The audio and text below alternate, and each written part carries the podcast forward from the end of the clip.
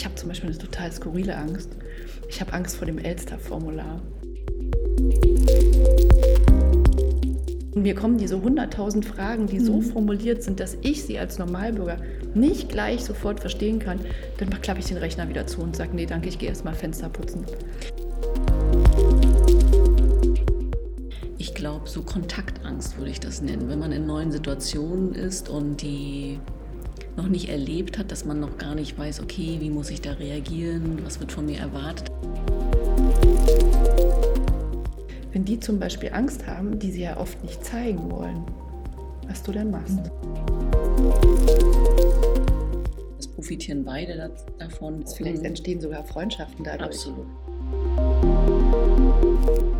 Können in Japan zum Beispiel ist total irres Phänomen. Die Männer haben Angst, ins Meer zu gehen, baden, weil sie denken, dass ihr Penis kleiner wird und so klein bleibt. Und ich habe geschrien die ganze Zeit, aber wir sind heil durchgekommen und mussten dann auch nochmal wieder zurück. Sprechstunde Menschenliebe, ein Podcast von Eva Endroweit und Martin Böttcher. Alle 14 Tage eine Stunde über Gesundheit und Selbstverantwortung.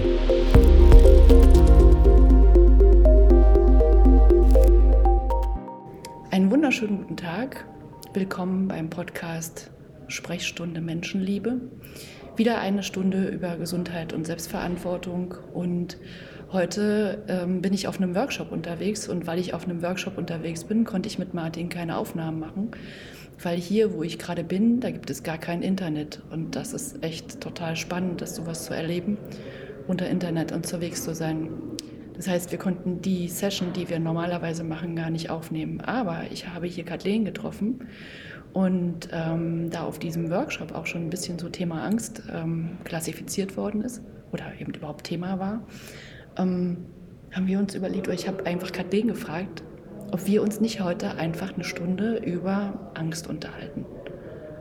Was es denn alles für Ängste gibt, ähm, was es für Angststörungen gibt zum Beispiel und wie sich Angst noch so manifestieren kann oder was passiert, wenn man die Angst unterdrückt und auch noch die Strategien, die ähm, uns so einfallen aus der Erinnerung, wie man die Angst überwinden kann. Also mal einfacher und mal mit mehr Mühe, aber eigentlich gibt es da ganz viel. Ne? Da stimme ich dir zu, Eva. Mhm. Kathleen, was machst denn du? Äh, ich bin Lehrerin an einer Schule und äh, habe mich auch gefreut auf diesen Workshop und auch auf das Thema und freue mich, dass ich mit Eva oder mit dir jetzt, Eva, darüber sprechen kann, wie ich das wahrnehme an meiner Schule, wie Schüler in Angst sind. Ich habe mich ja als, also ich habe dich kennengelernt als jemand, der so extrem ruhig ist und sehr gefasst ist und sehr aufgeräumt auftritt. Ähm, ich habe mich gefragt, wie du mit, ähm, sagen wir mal, pubertierenden Schülern umgehst, wenn die zum Beispiel Angst haben, die sie ja oft nicht zeigen wollen, was du dann machst. Mhm. Aber das werden wir nachher ergründen. Jetzt kriegen wir erstmal raus, was gibt es denn überhaupt für Ängste? Also mir fallen zum Beispiel irgendwelche Ängste ein, diese ganz normalen Dinge, dass Menschen Klaustrophobie haben, das heißt bei den meisten Menschen Platzangst.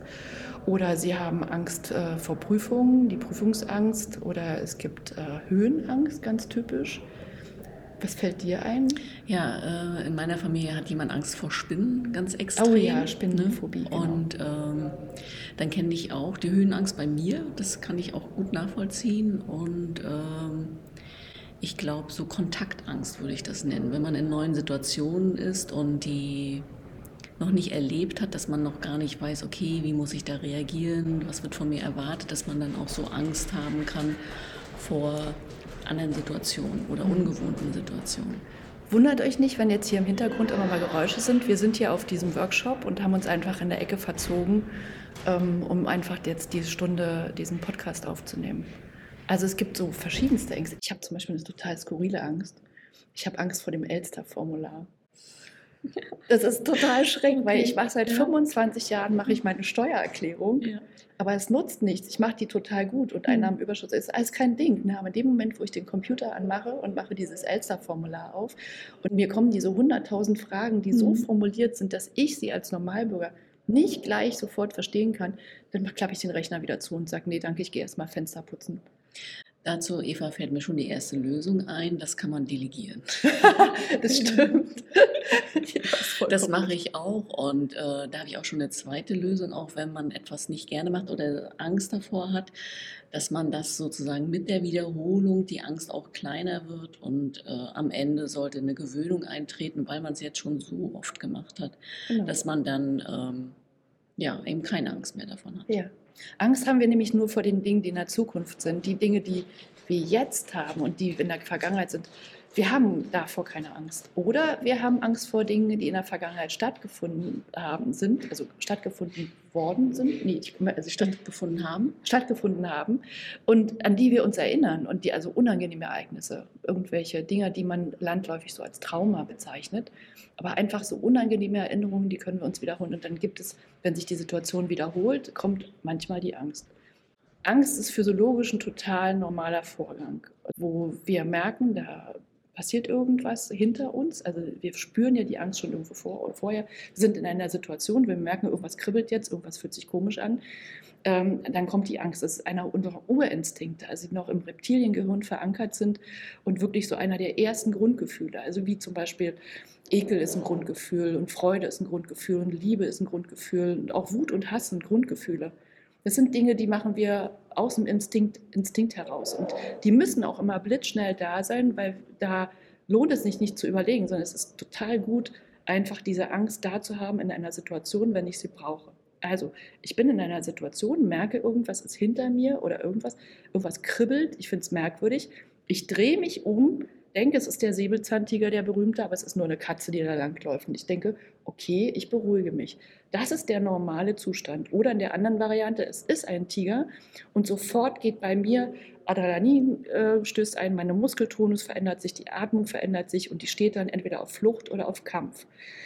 Die, diese Möglichkeiten haben wir normalerweise zu reagieren und die Angst ist wirklich wichtig als Anzeiger dafür, in solchen Situationen schnell zu reagieren. Und zwar so schnell, dass man ohne Nachdenken reagieren kann. Blöd wird es nur, wenn es anders kommt. Blöd wird es, wenn da gar nichts ist, was diese Angst auslösen könnte und das halt nur in meinem Kopf ist und mich, mich dann nicht umdrehen kann und schauen kann, ob da eine Katze ist oder ein Tiger, sondern einfach ins Leere gucke und mir anfange, Dinge zu projizieren und das Ding wird dann immer größer, weil ich mich dann in so eine Schleife begebe.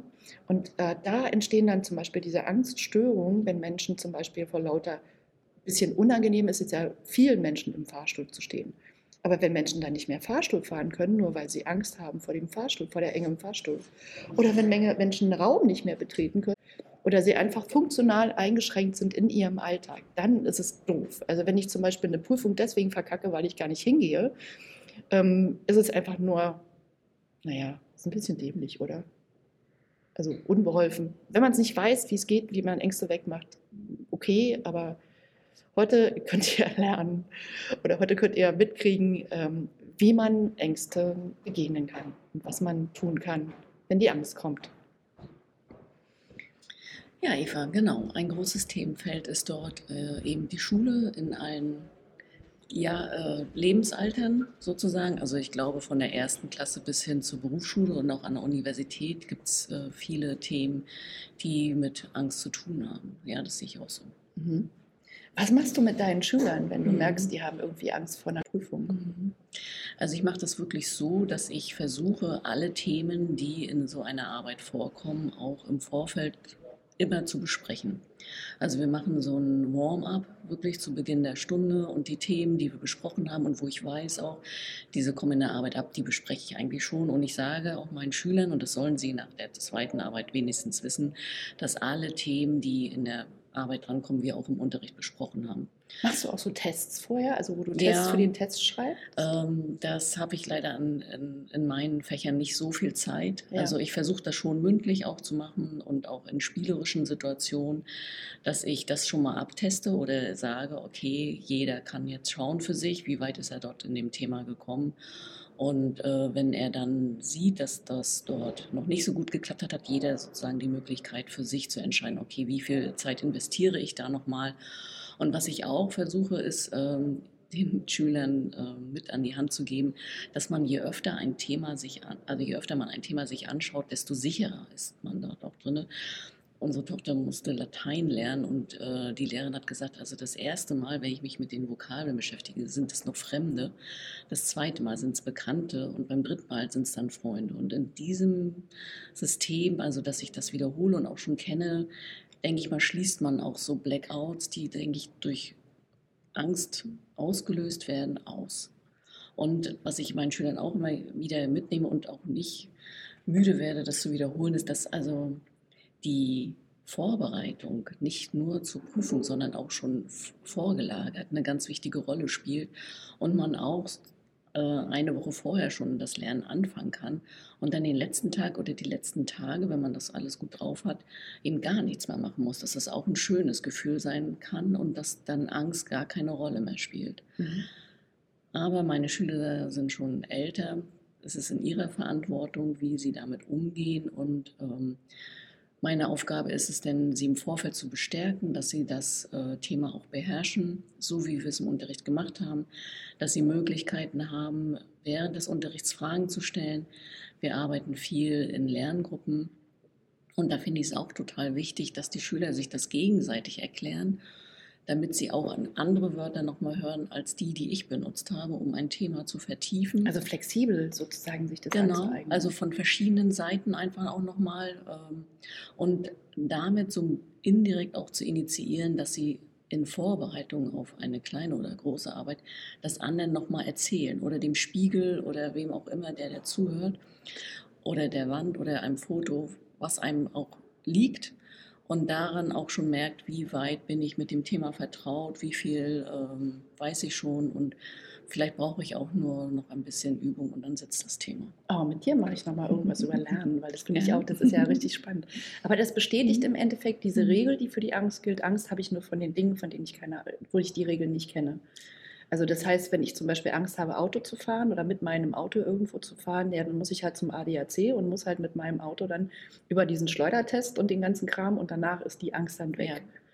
Kann ich auch erzählen, das fand ich ganz lustig, unabhängig von Schule mhm. begibt man sich ja in Situationen, die äh, man eben nicht kennt. Und ähm, ich war auch mit so einem Geländewagen unterwegs und wir mussten auch durch Bäche fahren. Mhm. Und dann hat man ja das Gefühl, okay, ich fahre an der Stelle, wo dieser Bach besonders schmal ist.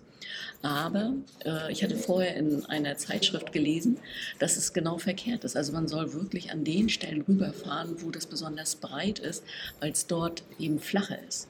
Diese Ach, schmalen stimmt, Stellen ja, sind sehr tief. Und dann hatten wir die Situation, wir mussten über oh. einen Bach fahren. Und ich habe geschrien die ganze Zeit. Aber wir sind heil durchgekommen und mussten dann auch nochmal wieder zurück. Und das hat dann beim zweiten Mal schon Spaß gemacht. Aber im ersten Moment habe ich gedacht, oh Gott, was kann alles passieren? Ne? Das Auto bleibt stehen, der Motor säuft ab, wir, wir kommen da gar nicht mehr weg. Und äh, es hat alles so funktioniert und wir sind wirklich an der breitesten Stelle, wo man am längsten durch diesen Bach fährt, da rüber, rüber gefahren und es hat, hat geklappt. Genau. genau. Weil dir jemand die Regeln erzählt hat. Die Regeln ja. waren für den mhm. Bach halt die tiefste Stelle nicht, sondern ja. die flachste Stelle. Die ja. nimmst du. Genau. genau. So, jetzt mach, was machen wir mit Leuten oder was machen wir mit Menschen, wo die Angst sich vers Das sind so normale Ängste, ja. Also die, die halt auftreten im Rahmen der täglichen Situationen. Das Leben ist halt irgendwie, es läuft fort und jeden Tag kommt irgendwas Neues. Ähm, wenn man Kind ist, dann erobert man sich die Welt und, und dann ist jeden Tag wahnsinnig viele neue Dinge. Wenn man erwachsen ist, wird es weniger.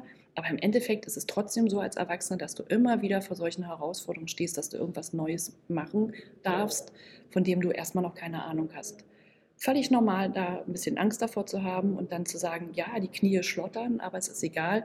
Mir ging es so, als ich das erste Mal vor 80 Leuten gesprochen habe. Da dachte ich, oh Gott, wie zittert mein Hintern? Das kann ja nicht wahr sein. Und nach ein paar Minuten war dann auch okay und dann ist es gut. Das ist die Normalvariante von Angst. Passiert immer, passiert jedem. Und auch so ein bisschen Angst ist ja auch ganz gut, weil es kriegt so das Adrenalin hoch und die Konzentrationsfähigkeit ist einfach viel, viel höher. Und ich kann dann das Ding, was ich vorhabe, viel, viel besser und mit einer genaueren ähm, Art und Weise, in einer genaueren Art und Weise einfach durchziehen. Blöd wird's, wenn es halt nicht geht. Genau, Eva, da stimme ich dir zu. Und ich muss auch noch sagen, also wenn man Angst hat oder wie du sagst, dass die Knie schlottern oder man so aufgeregt ist, ist das ja auch eine Möglichkeit, das so wahrzunehmen, dass ich mich gerade spüre. Und das ist ja etwas sehr Schönes. Und bei mir ist es wirklich so, wenn ich in neue Klassen gehe oder mit neuen Themen in Klassen gehe, bin ich auch jedes Mal aufgeregt. Und das ist sozusagen für mich auch ein Motor, Motor äh, mich darauf gut vorzubereiten. Und dann nutze ich sozusagen diese Angst, äh, äh, dort nochmal in die Tiefe zu gehen, für mich das auch nochmal anzuschauen, so Einleitungen für mich nochmal zu überlegen und abzuwägen, um dann reinzugehen, aber auch dann offen zu sein, was kommt zurück, was bringen die anderen mit. Also äh, jetzt als Lehrer kann ich ja auch viel Vorwissen auch äh, mich berufen und das nutze ich dann auch gerne. Cool, Kathleen. Richtig gut. Die die Angst, die manche Menschen dann haben in dem Moment, wo, sie, wo die Angst überwältigt. Ich habe Menschen zum Beispiel in meiner Arbeit kennengelernt, die haben das Haus nicht mehr verlassen können aus Angst, aus Angst vor Menschen. Die haben solche Sozialphobien gemacht, mach, sich gemacht, also ich sage wirklich sich gemacht, weil ähm, in meiner Welt ist es so, dass Angst dich nicht hat, sondern das ist oft so, dass du selber in diesen Kreisel irgendwo durch irgendetwas hineingerätst. Ähm, dass sie nicht das Haus verlassen konnten, dass sie ähm, nicht mehr mit anderen Menschen essen gehen oder dass sie zu bestimmten Fahrten nicht mitkommen irgendwo, weil sie sagen, nein, wir können nicht Auto, ich kann nicht Auto fahren oder ich kann nicht ähm, irgendwo irgendwelche Höhensachen oder ich habe eben kann nicht mitkommen in die Höhle, weil ich habe da Angst, ähm, da mitzukommen. Und dann wird es echt blöd, weil, weil du ähm, einfach in dem Moment, wo es sich in deinem normalen Leben einschränkt, ähm, es ist einfach schade. Und viele sagen dann, ja, geh zum Therapeuten und der normale Therapeut empfiehlt dann, oder die normale Psychologie sagt dann, empfiehlt dir eine Verhaltenstherapie und eine Verhaltenstherapie dauert in aller Regel zwölf Wochen für eine spezifische Angst, also für eine Angst vor Knöpfen, für eine Angst vor, was weiß ich. Es gibt wahnsinnig, es gibt Arachnophobie, ähm, die ähm, halt ist die Angst vor Spinnen. Und dann habe ich noch mal irgendwas gelernt von, ach egal, ich habe irgendwann mal eine ganze Liste gemacht von ganz vielen Ängsten, weil ich das so spannend fand, vor was die Menschen alle Angst haben können. In Japan zum Beispiel ist ein total irres Phänomen. Die Männer haben Angst, ins Meer zu gehen, baden, weil sie denken, dass ihr Penis kleiner wird und so klein bleibt. Und es gibt natürlich dieses Phänomen, dass wenn du ins kalte Wasser gehst, na ja klar, das geht dann kleiner, aber sie denken wirklich, es bleibt so und deswegen gehen japanische Männer in aller Regel nicht baden. Also Badesport, so wie wir das hier kennen, dass man ins Meer einsteigt oder so, ist da nicht so Usus und nicht üblich. Und ähm, du kannst, wie gesagt, du kannst zu einem normalen Psychotherapeuten gehen, der halt ein Verhaltenstherapeut ist und der wird dann mit dir eine sogenannte Konfrontationstherapie machen, dass er dir ähm, die Angst in Schritten immer näher bringt. Also dich der Angst, deiner Angst immer näher bringt, in Schritten. Also zum Beispiel, um dir die Höhenangst abzugewöhnen, wird er mit dir auf einen Turm gehen oder mit dir darüber reden, dass er mit dir auf einen Turm geht und wird mit dir Schrittchen für Schrittchen die erste Etage und dann die zweite Etage und die dritte Etage besuchen, immer bei jedem Termin einmal und wird dann, kannst du dich, wenn du zum Beispiel auf der ersten Empore stehst, guckst dann runter und gewöhnst dich dran. Und in dem Moment, wo dieser Gewöhnungseffekt, von dem du ja vorhin auch schon gesprochen hast, wenn man Dinge immer wiederholt, ähm, eintritt, dann hört die Angst auf, dann geht einfach die Angst. Es geht natürlich noch die andere Variante. Wir sind hier gerade bei einem NLP-Workshop und es gibt ein total tolles Format, sage ich jetzt mal, ich mache jetzt mal NLP-Sprech, ich erzähle es gleich weiter, wie es auf Deutsch funktioniert. Ähm, wir sprechen hier von Formaten, wenn wir so eine Übung machen. Und da gibt es eine total tolle Übung, wo du dich von deiner Angst dissoziieren kannst. Also Angst, wenn die uns überwältigt, sind wir voll assoziiert in unserem Körper. Das heißt, wir sehen das, was uns Angst macht, in einer Art und Weise, dass wir sitzen in einem Kino mit Dolby Surround Ton und sind voll in der Situation drin.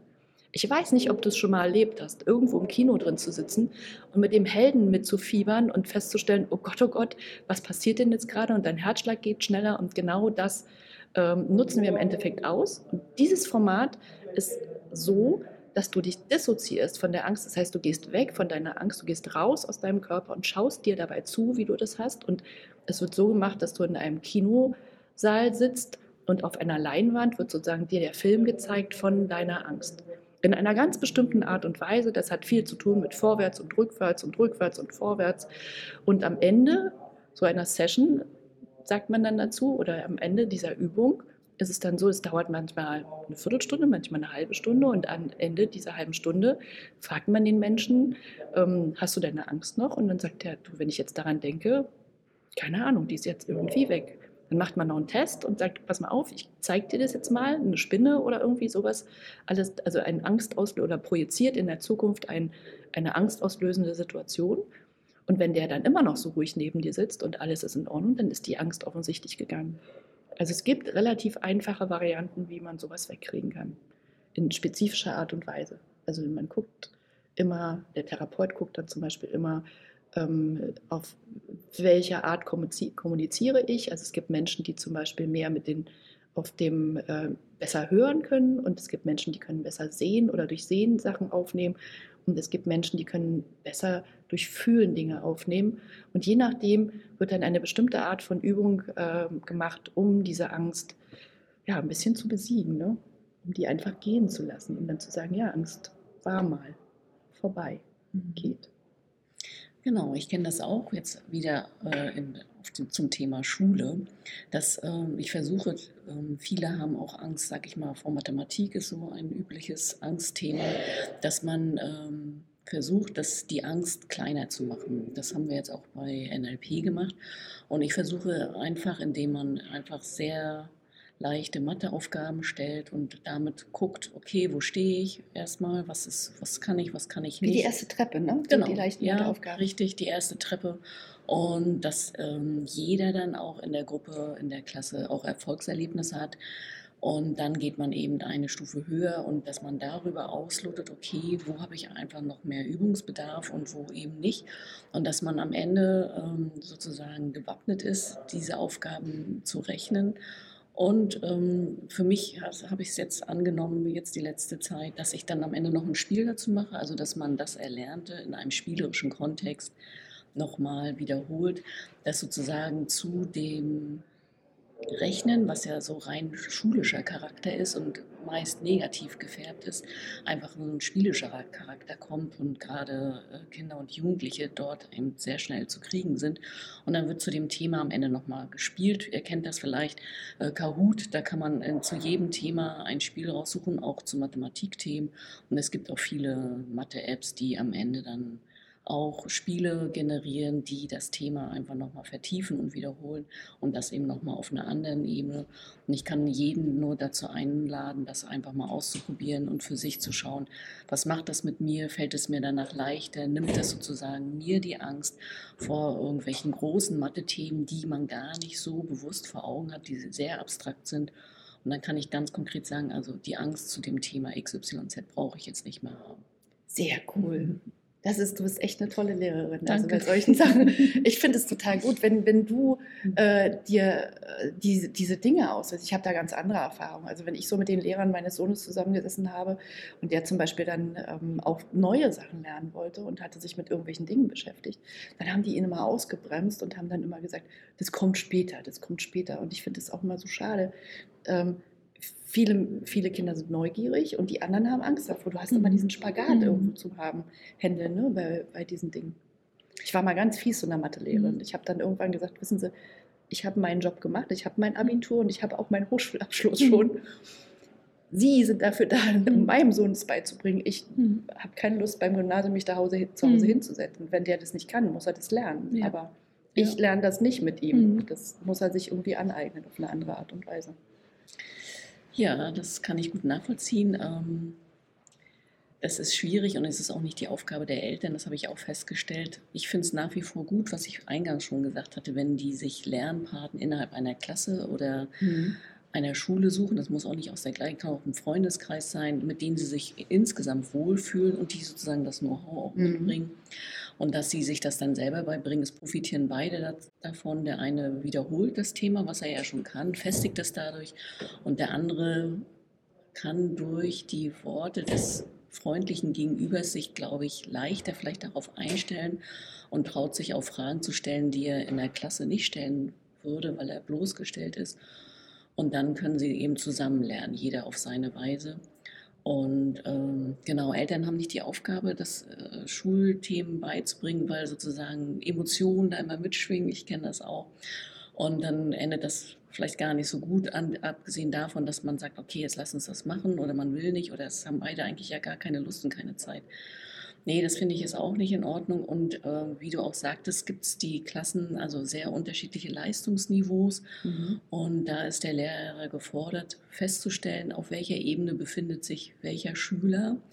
Und im besten Fall sollte er darauf vorbereitet sein mit unterschiedlichen Aufgaben oder man hat nach den einfacheren Aufgaben eben auch anspruchsvolle Aufgaben mit im Gepäck, dass sozusagen jeder auf seiner Ebene gefordert ist.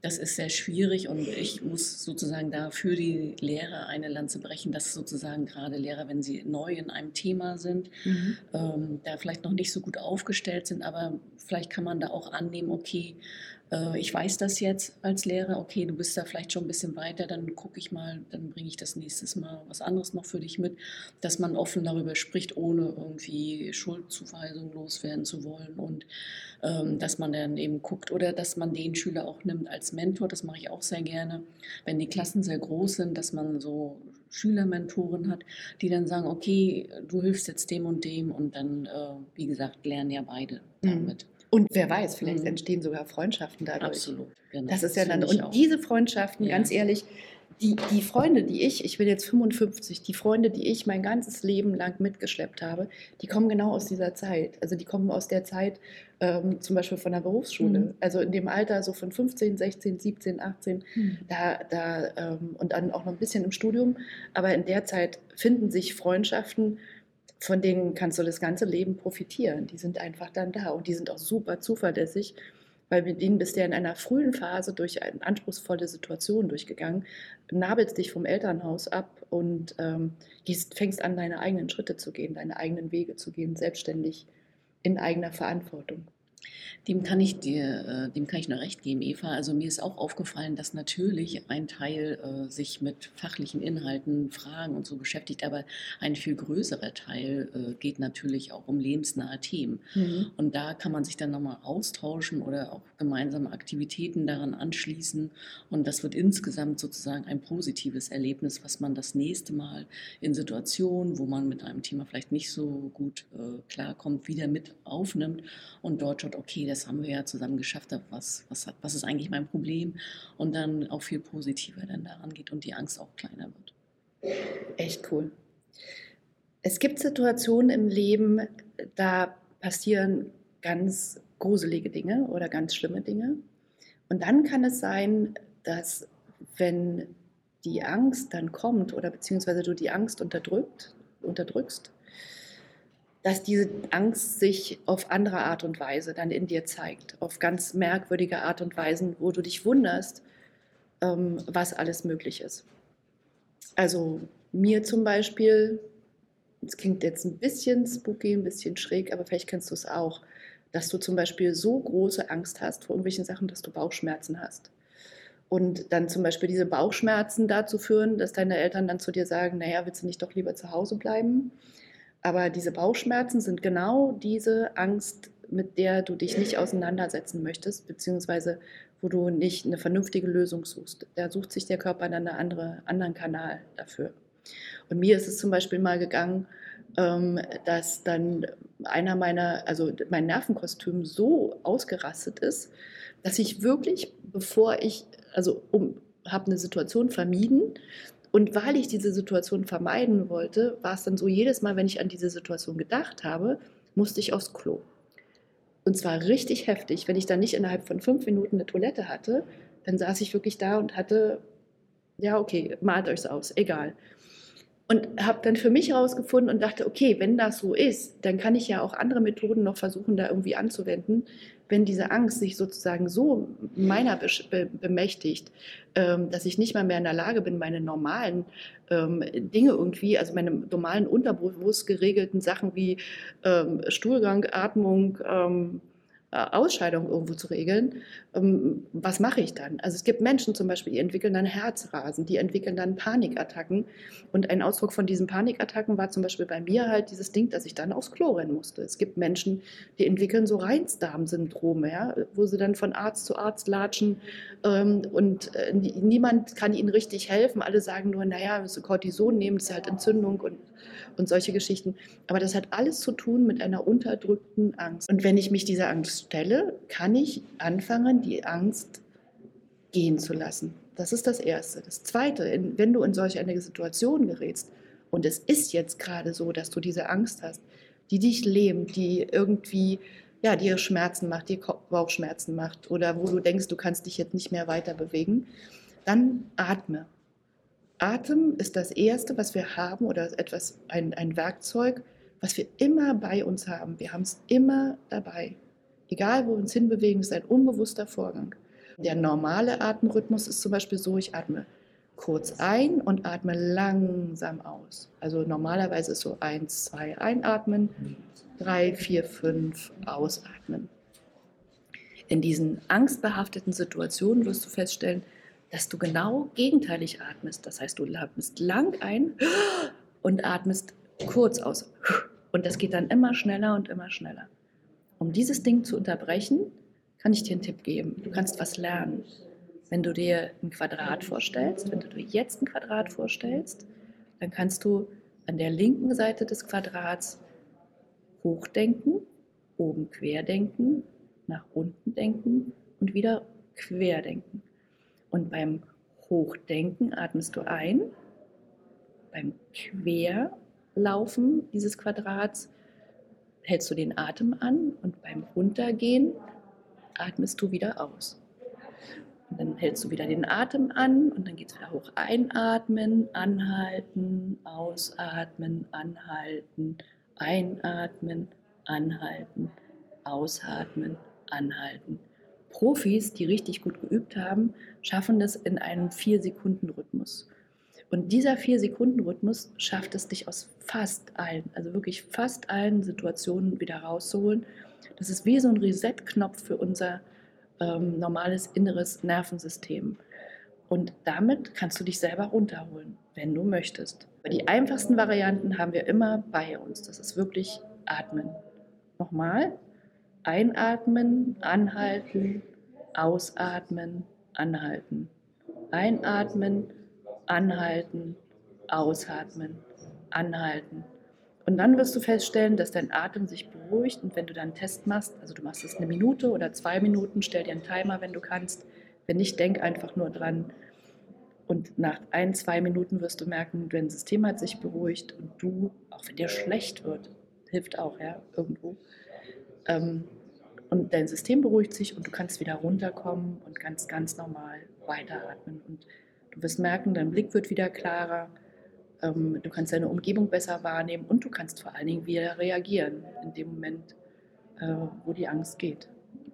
Ja, Eva, du hast recht, ich kenne das auch. Und bei mir ist das aber anders. Bei mir war das so, dass ich äh, immer flacher geatmet habe und dass ich dann nachher so einen großen Stein auf der Brust hatte, dass ich denke, ich komme die Treppe nicht mehr hoch.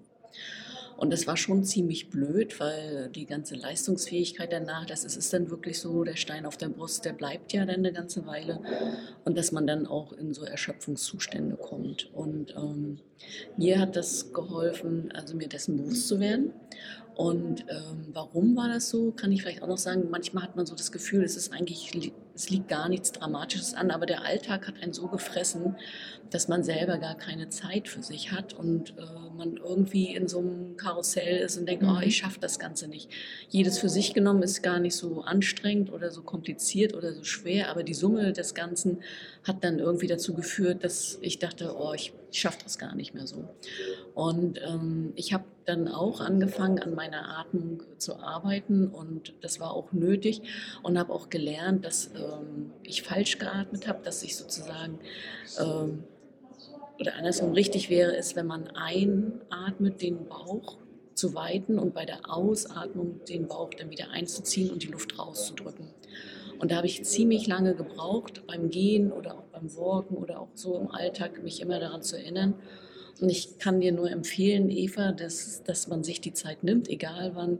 Und für mich war das auch so bewusst, persönliche Zeit auf meine Atmung zu achten, vielleicht auch vorm Einschlafen und ganz bewusst den Bauch bei der Ausatmen einzuziehen. Das fällt mir immer leichter, das zu koppeln, weil das äh, besser zu sehen ist und beim Einatmen den Bauch ganz weit zu lassen. Und dann kann man auch, je geübter man ist, wird sozusagen der Bauch immer weiter oder das wird immer feiner, wenn ich das dann äh, einatme und dann äh, kann ich da mit besser arbeiten und dann merke ich auch mit der Zeit, wie der Stein dann immer kleiner wird und wie die Kraft dann zu mir zurückkommt. Aber das ist halt so, dass man dann äh, auf sich aufpassen muss und dass man dann eben äh, für sich sorgen muss und dann fängt man, wie du richtig sagst, Eva, bei der, bei der Atmung an. Viele denken ja, das mit dem Atmen, da sind diese ganzen Yogis drauf und das ist alles Pillepalle und so. Und ganz ehrlich, vor zehn Jahren hätte ich das genauso gesagt. Da hätte ich gedacht, was für ein Zeug. Da erzählen die mir was vom Atmen. Da gibt es so, so Leute, die machen ganze Seminare darüber, der erfahrbare Atem.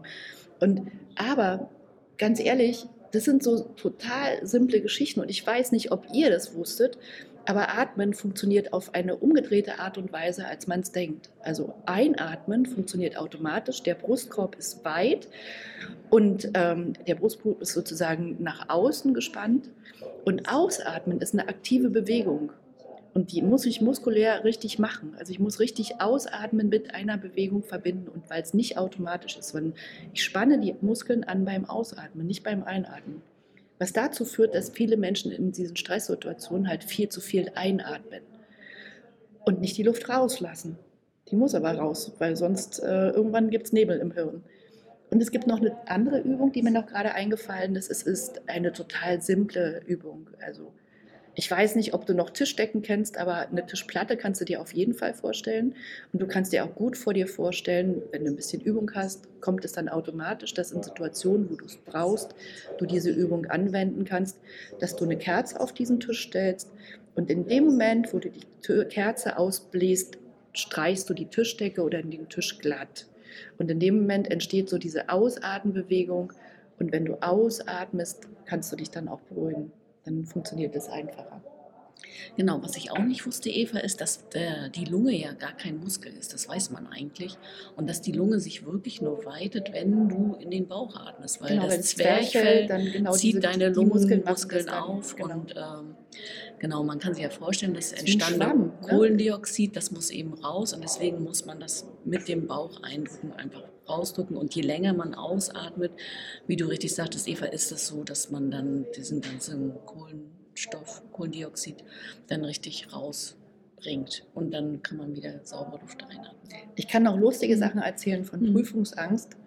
Ähm, ich hatte eigentlich nie richtig Prüfungsangst, aber was mir trotzdem sehr, sehr geholfen hat bei Prüfungen früher, war, dass mein Papa zu mir gekommen ist und der hat mir eine Schildkröte in die Hand gedrückt aus Ton, so eine kleine Figur. Die passte gerade so, ich weiß noch, 10. Klasse, die, die Prüfung für den mittleren Schulabschluss. Ähm, und die passte gerade so in meine Handfläche rein, diese Schildkröte. Und der hat sie mir mit den Worten in die Hand gedrückt. Du, die Schildkröte gebe ich dir jetzt. Die hat mir bei der Abi-Prüfung total gut geholfen. Und diese Talismänner, die wirken, da kann man jetzt, das Merkwürdige ist, sie wirken und sie wirken nicht. Aber es ist ja egal, ob sie wirken oder nicht wirken, weil in dem Moment, wo du ein anderer Mensch ist und nur einfach der Gedanke damit verbunden ist, dass du, dass jemand bei deiner Prüfung zum Beispiel bei dir ist und an dich denkt, in Form dieser kleinen, eines kleinen Talismans oder einer, so wie bei mir meine Schildkröte, die habe ich heute noch, ähm, die da ist, ja, dann, dann ist es viel einfacher, zum Beispiel sich in so einer Situation mit Zuvertrauen zu füllen und dann einfach gut durch Prüfungen durchzugehen. Es gibt andere Leute, die kippen sich ein vor der Prüfung. Das ist eine total dämliche Strategie, weil durch den Alkohol hast du halt zwar, ist, ist die Hemmung weg, ja, oder die Hemmung wird gesenkt, aber du kannst dich nicht mehr richtig konzentrieren. Ist dumm. Anders kann man es nicht sagen. Ja, ich kenne das von ähm, ja, Freunden auch, dass die, also bevorzugt Männer, muss ich sagen, dass die äh, einfach in die Prüfung gegangen sind und haben gesagt, okay, ich habe ja die ganze Zeit was gehört im Unterricht oder in der Vorlesung, ist eigentlich ja egal. Und diese Momente sind sozusagen 20 Prozent des Wissens, was ich habe und irgendwas wird davon schon hinhauen.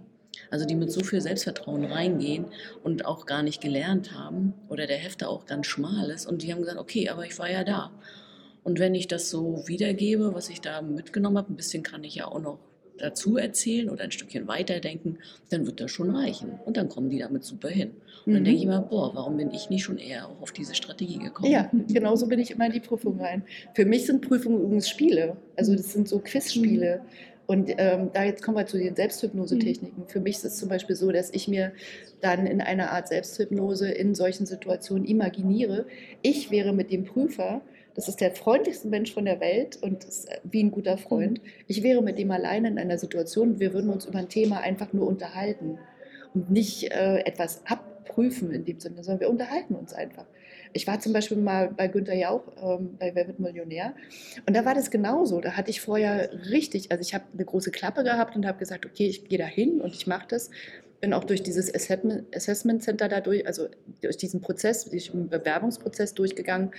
Aber ich hatte hinterher richtig Bammel, als ich dann auf diesem, auf diesem Stuhl saß und dachte, okay, wie mache ich das jetzt? Und ich hatte mir vorher äh, eine Situation imaginiert, Günther Jauch und ich, wir trinken Tee.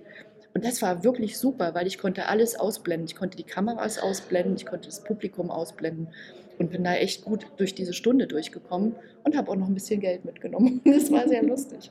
Das war echt, echt witzig. Eine andere Selbsthypnose-Strategie ist zum Beispiel, also es gibt eine Technik, die heißt Imaginationstechnik.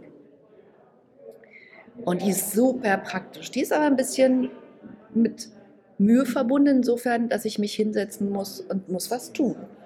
Und bei der Imaginationstechnik ist es so, dass du vor Dingen, vor Situationen, vor denen du Angst hast oder wo du möchtest, dass sie einen anderen Ausgang haben, dass du einfach dir diese Situation vorstellst. Du machst dir einen Film davon. Und zwar machst du dir den Film so, dass du den von vorne bis hinten machst, mit Vorspann und Abspann. Und bei manchen Dingen dauert es ein bisschen länger, dann diesen Film wirklich zu generieren. Es dauert dann schon ein paar Tage, weil du immer zwischendurch stoppst und noch keine Lösung hast für irgendeine Situation, die da gerade irgendwie auftaucht vor dir. Aber ich kann dir garantieren, wenn du dir deine Prüfungssituation oder auch andere Situationen, vor denen du stehst, vor denen du normalerweise Angst gehabt hättest, imaginierst, kommst du leichter durch habe ich zum Beispiel mal gemacht. Ich habe einen kleinen Hund, das ist ein Beagle, ein Laborbeagle, der normalerweise super ängstlich ist. Und viele Leute sagen, dass man Beagle nicht erziehen kann. Und ich dachte so, kann man nicht? Ich probiere es. Dann habe ich den erzogen anständig, der konnte dann die Grundkommandos. Und ich bin dann mit diesem Beagle zu einem Schäferhundeverein. Und die haben gesagt, es geht nicht mit dem Beagle, der schafft die Prüfung nicht, auf keinen Fall und habe wirklich gut mit diesem kleinen, süßen Tier geübt. Und ihr müsst euch das so vorstellen, da steht dann so Schäferhund, Schäferhund, Schäferhund, Beagle, Schäferhund. Also schon die Reihe war sehr mhm. lustig immer zu sehen. Aber der Prüfer war oder der Trainer, den wir hatten, der war auch total nett und haben alles, ich habe dem wirklich alles beigebracht. Und ich dachte, Mist, ein Beagle erzieht man mit Futter. Wie komme ich durch die Prüfung? Ich habe kein Futter. Ich darf kein Futter verwenden für diese Prüfung.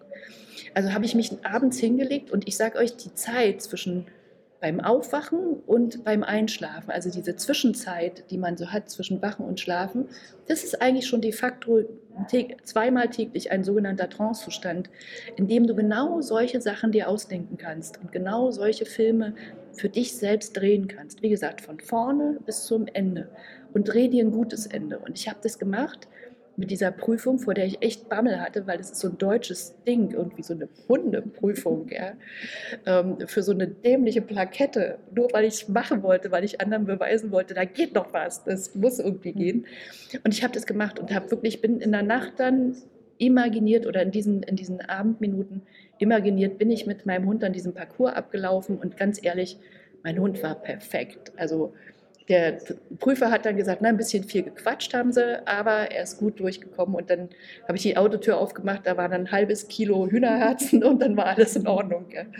Aber wirklich, ähm, imaginiert euch eure Situationen, vor denen ihr Angst haben könntet. Imaginiert euch das. Egal, ob es ein Fallschirmsprung ist oder wenn ihr beim Skifahren seid oder irgendwas anderes, wovor, was ihr jetzt das erste Mal macht. Imaginiert euch ein gutes Ende, imaginiert euch, wie es stattfinden könnte. Ja, mir geht es so, ähm, dass ich in schwierigen Situationen äh, oder in Prüfungen oder so, dass ich mir die vorstelle, dass es erstmal ja sowieso nur ein sehr kurzer Moment ist und dann sind die alle nackt.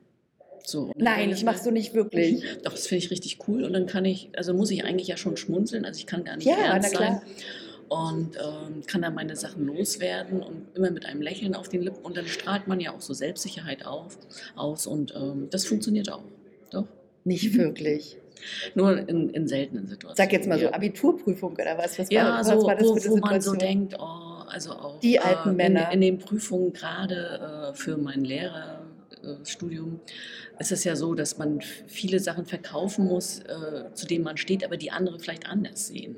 Und da fand ich das sehr hilfreich, dass ich sage, so, okay, ich mache das jetzt, das ist meins und ihr, Nucky Dice, guckt euch das jetzt einfach an und dann bin ich sozusagen auch souveräner in der Situation und dann hat man nicht so eine Blockade, dann fällt, fällt einem auch mehr ein und ist, man ist selbstsicherer und äh, genau besteht die Situation am Ende.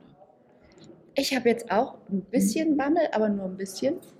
Und zwar auf eine ganz bestimmte Art und Weise, weil ich habe im Oktober meinen allerersten Vortrag einem, bei einem Verein in Berlin und da geht es genau um dieses Thema Angst und Angstbewältigung. Und äh, da bin ich total gespannt, aber ganz ehrlich, mir geht so ein bisschen der Hintern auf Grundeis, weil ich das halt noch nie gemacht habe. Ich habe zwar schon 100.000 Vorträge angehört und 100.000 und dann ist auch noch ein Workshop damit verbunden. Das ist auch der erste, den ich dann mache. Und ähm, das sind Dinge, die machen wir zum ersten Mal. Und ich habe schon 100.000 Vorträge gesehen. Ich war schon bei einigen Workshops. Mir ist die Struktur klar, mir ist auch klar, was da passieren kann. Aber ich weiß nicht, was mit mir passiert. Also was werde ich machen vorher? Ich werde vorher atmen und ich werde akzeptieren, dass mein Hintern wieder zittert. und werde es einfach machen und bin gespannt, was passiert. Also wenn ihr Zeit habt, äh, im Oktober zur Woche der seelischen Gesundheit, kommt nach Berlin und äh, guckt euch das einfach an. Und ansonsten sehen wir uns weiter, oder wir hören uns weiter. Wir sehen uns nicht, wir hören uns weiter hier. Schön. Schöne Idee, Eva. Ich denke mal, da hat jeder was davon dann ja, schauen wir mal, wie es so mhm. läuft. Also wir haben heute gesprochen darüber, was es für Ängste gibt, dass Angst eine ganz normale Geschichte ist und was es für Angststörungen gibt, ähm, was die Angst noch so anstellen kann mit deinem Körper. Und wir haben auch besprochen, was du machen kannst. Also ähm, du hattest die Atemtechnik in einer bestimmten Art und Weise noch. Mhm. Ich habe noch einen Tipp, fällt mir gerade mhm. ein. Und zwar, wenn du mal merkst, dir hat irgendjemand eine reingelangt, also wenn es sozusagen in irgendeiner Weise dir etwas passiert ist dann kannst du noch eine andere Technik anwenden, die auch was mit Atem zu tun hat. Und zwar ähm, ist es die Technik, ich weiß nicht, ob du schon mal Kinder beobachtet hast, wenn die weinen. Die machen immer so, also dieses Nachschluchzen sozusagen, die Luft hochziehen und zwar mit abgebrochenem, also in einer, in einer Doppelfolge. Das gleiche gibt es auch beim Tai Chi, da gibt es so Übungen, wo man die Arme erst an die Seite hebt und dann hebt man sie hoch. Und das macht man nicht in einem Atemzug, sondern eben in diesen zwei halben Atemzügen. Und mit dieser Technik kriegst du dich nach einer Situation, wo dir jemand irgendwie am Zeug flicken wollte, ziemlich gut wieder runter und kommst dann wenigstens ähm, wieder in den normalen Modus und kannst normal weiter reagieren. Mir ist auch noch eins eingefallen, Eva, äh, was ich auch sehr schön finde und äh, unbewusst äh, manchmal praktiziere, und zwar Lachen. Ja, Lachen super. Ne? Und, Diese äh, Lachtechnik. Genau, ja, und äh, es, also es gibt Sachen, äh, dass man sich das eine lustige Situation äh, vor Augen führt und dann darüber lacht oder dass man das einfach trainiert zu lachen. Und dann kann man, ist man entspannt, man fühlt sich wohl und es, man hat was für die Seele getan und äh, man ist ins, insgesamt ruht man auch wieder in sich. Wir haben in diesem Workshop jetzt auch noch eine Technik mhm. kennengelernt, die ein bisschen abstrus klingt. Das muss man dann wahrscheinlich äh, verziehst du dich dann irgendwo aufs Klo, um das zu machen, in irgendeiner Weise, weil sie klingt ein bisschen schräg, aber sie wirkt extrem gut. Das heißt, du schaust nach oben und machst, schaust immer nach rechts, links, wechselst so den Kopf immer, der wackelt dann so nach rechts und links, aber wichtig ist, dass die Augen oben sind, also dass du nach oben guckst und dabei machst du einfach immer nur ha, ha, ha, ha, Ha. Das heißt, du erinnerst deinen Körper daran, auch wenn du gar nicht in diesem Gefühl drin bist, noch nicht in diesem Gefühl drin bist, einfach wie sich Lachen im Normalfall anfühlt. Und du holst dir mit den Augen, mit, diesem, mit dieser Kopfbewegung, holst du dir eine Situation, in der du mal gelacht hast und erinnerst dich dran. Und es dauert gar nicht lange und zack, bist du wieder in diesem guten Modus drin, sodass es dir einfach besser geht. So leicht kann man wieder gute Gefühle kriegen. Ja, ist cool, oder? Ich finde es mhm. sowieso gut. Gute mhm. Gefühle finde ich ja. super. Und ich finde auch immer diesen Spruch, dass wir für unseren Modus selber verantwortlich sind. Den, da habe ich, früher habe ich geflucht. Ich habe gesagt, ja, das kann doch gar nicht sein, dass ich dafür selbst verantwortlich ist, weil der mhm. ist ja dran schuld, der war ja böse zu mir. Oder der hat das und das und das gemacht. Oder die, ja, nee, Pustekuchen. Also, weil die Menschen sind so, wie die Menschen sind und die machen ihre Dinge. Und ob das was mit mir macht, mhm. das ist die eigene Entscheidung, ob ja. ich das an mich ranlasse. Und ganz ehrlich, immer dann, wenn euch was richtig ankotzt, dann hat es was mit euch zu tun. Dann ist es nämlich, irgendjemand hält euch dann den Spiegel vor. Immer dann, wenn ich einen Typ zum Beispiel, den du triffst, wo du denkst, was ist das für eine Granate, wie, ist, wie, wie doof ist der denn drauf oder wie doof ist die denn drauf, dann halt mal ganz still guck dir den an und finde die Dinge, die er macht oder sie macht, genau so, wie du sie auch machst. Das sind nämlich die Eigenschaften, die du an dir richtig doof findest. Genau, und das finde ich auch, äh, wenn es einem übel ist, wie gesagt, in irgendwelchen Kontexten privater Natur oder auch in schulischer Natur, das Tottern hilft einem am Ende nicht. Ne? Und das muss einem bewusst sein, das macht nur noch mehr schlechte Laune, man ist noch mieser drauf. Und es klaut dir 15 Minuten Lebenszeit mindestens, jedes Mal, wenn du klotterst. Mindestens, bis man wieder draußen ist und das Umfeld will dann auch nichts mit einem zu tun haben. Das bringt dann also überhaupt nicht weiter, deswegen ist es gut, das Ganze in eine positive Richtung zu drehen, dort zu schauen, okay, wo ist meine Kraft und dann loszulegen. Also Leute, positive Gedanken bringen euch nach vorne. Oh, Kathleen, das war gut. ja, danke, Eva. Danke, dass du gefallen. eingesprungen bist, weil wir kein Netz haben. Das ist echt cool. Vielen, vielen herzlichen Dank. Gerne. Sehr, sehr schön. Also, wenn es euch gefallen hat, dann abonniert den Podcast und macht einen Daumen hoch. Wir sind zu finden auf äh, Spotify, auf YouTube und auf Apple Podcast. Und in 14 Tagen gibt es wieder eine neue Folge. Ähm, macht euch ein gelungenes Leben. Bis denn. Tschüss. Sprechstunde Menschenliebe.